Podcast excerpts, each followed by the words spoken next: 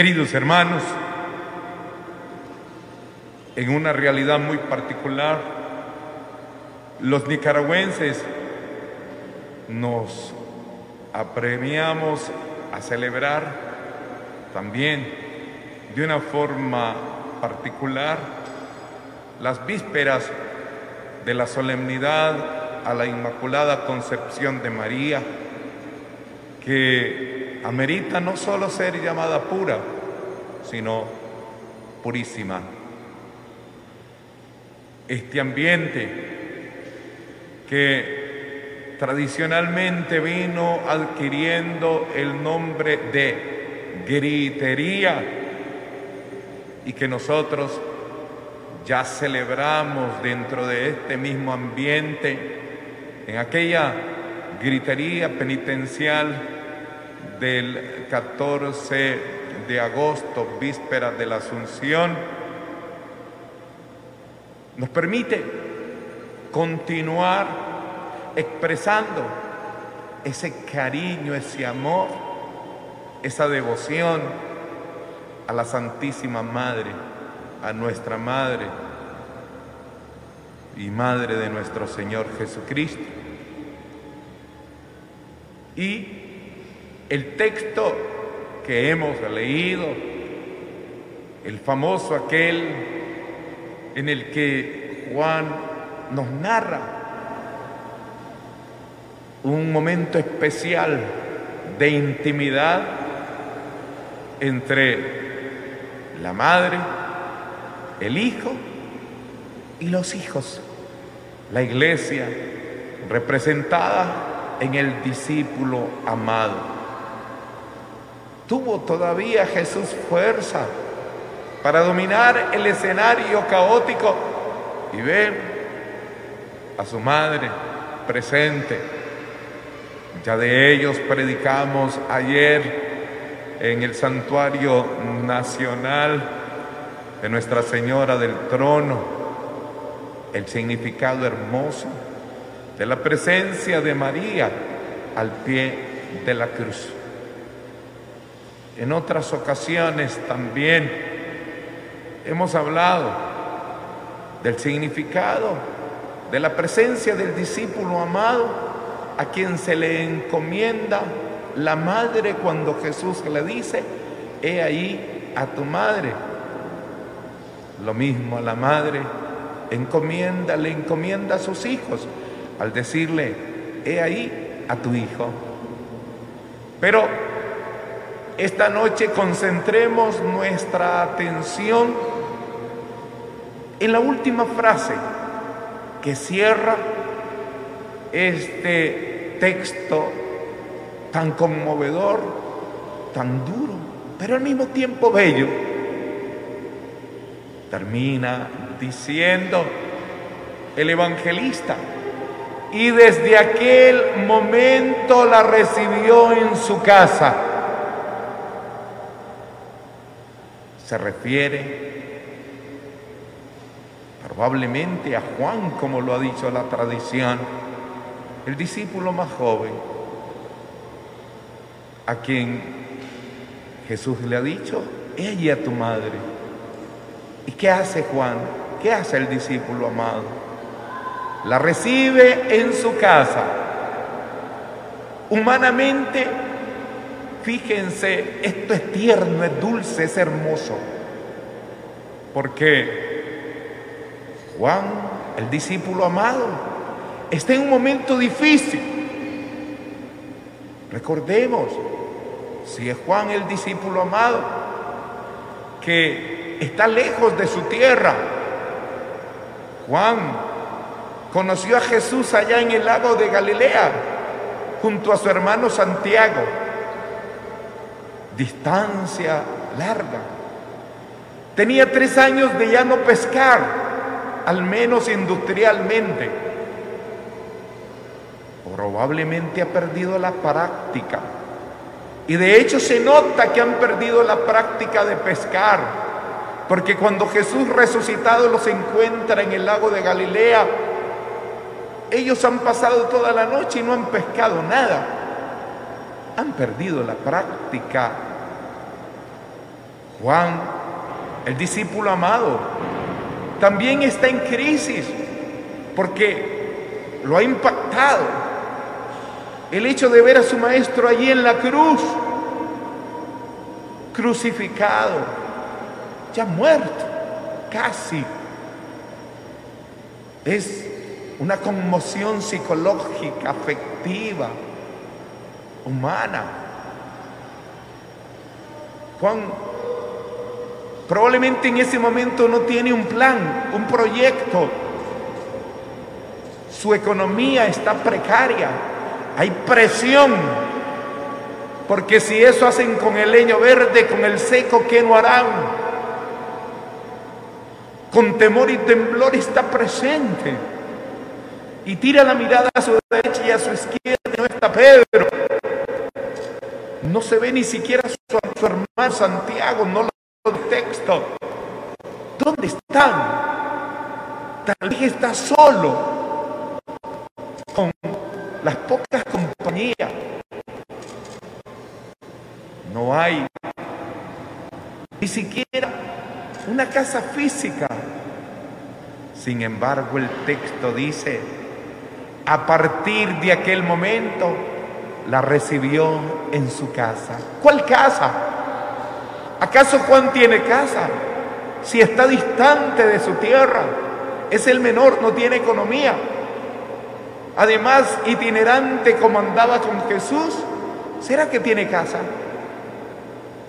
Esa casa es su vida, es su corazón, es su alma esa casa es Él. ¿Y por qué lo hace el discípulo? ¿Por qué la recibe en su casa? A pesar de que no tiene un proyecto.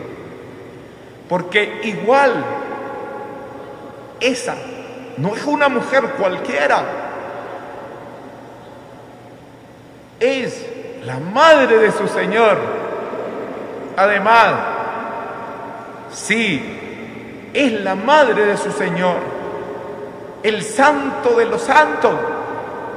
¿Cómo no ya Juan intuía que esa era una mujer pura, una mujer santa? Era una mujer impecable, inmaculada. ¿Cómo no la va a recibir Juan en su vida, en su ser? Cuando ha sido su, su amiga, su madre, su hermana mayor en esos tres años. Y ha visto en ella serenidad, calma, paciencia, esperanza, confianza, estabilidad ha visto en ella a su madre. Por ello, qué bonito cómo concluye diciendo el texto, a partir de aquel momento la recibió en su casa y en él toda la iglesia, porque en el discípulo amado estamos nosotros presentes. Por ello, queridos hermanos, no, podría ser, no podía ser menos que estas fiestas de la Purísima, cuya vísperas estamos celebrando con la gritería, que se abrirán dentro de unos momentos, ahí a las seis de la tarde con el grito, nació como una festividad casera. La iglesia en su templo no es el centro de esta linda experiencia. El centro de esta festividad es esa casa, aquella otra, aquella que está por allá, la quinta, aquella casita del barrio pobre. En todas, María está. Porque a partir de aquel momento, Juan la recibió en su casa. Las familias nicaragüenses recibieron en su casa a la Virgen Purísima y la recibieron para que se quedara con el fin, uno, de salvar la fe. Como me dijo una viejita hace años, y no es la primera vez que lo digo, en una comarca lejana, donde el padre solo llegaba una vez al año. Al preguntarle, ¿y ustedes cómo hacen para seguir siendo católicos? Si solo una vez al año tienen misa. Y con la boca estirada al estilo nicaragüense, me señaló que por ella, por ella seguimos siendo católicos, por ella tenemos fe. Con los labios me señaló a la purísima en un rinconcito de la humilde casa. Llegó la Virgen para salvar la fe de los nicaragüenses. Un hogar católico que se respete tiene la presencia de la Purísima. ¿Dónde no está ella en un hogar nicaragüense? Aunque sea en una estampita chiquita que recibieron en un aniversario, en un cabo de año, pero está fortaleciendo, cuidando la fe. Si seguimos siendo católicos y fuertes católicos, es porque la Virgen fue recibida en la casa a partir de aquel momento. Llegó ella para hacernos fuertes. ¿Qué hogar no ha sufrido tormentas, huracanes? ¿Qué hogar no ha sido estremecido por una u otra cosa y sobre todo este año? Todos, todos. No faltaba, no faltaría quien derramó lágrimas, ha derramado lágrimas, ha reclamado a Dios se ha sentido impotente, débil, golpeado. Pero la Virgen llegó a ese hogar para hacerlo fuerte.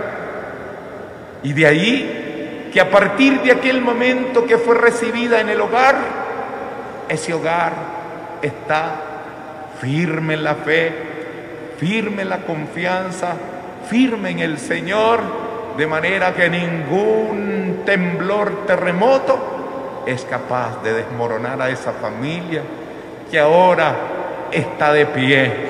Y estoy seguro que en más de un hogar donde la, donde la pandemia se llevó a un ser querido, hoy está la Virgen bien adornadita. Hoy está la Virgen con los madroños que la decoran.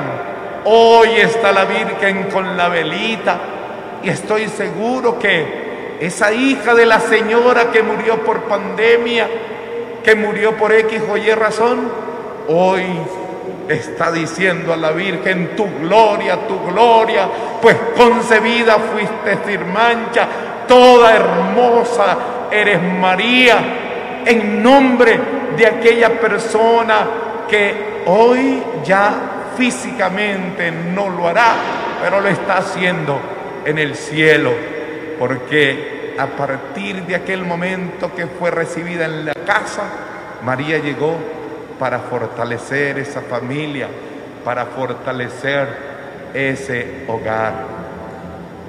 Llegó la Santísima Virgen a nuestra casa, ahí la tenemos para conservar la unidad.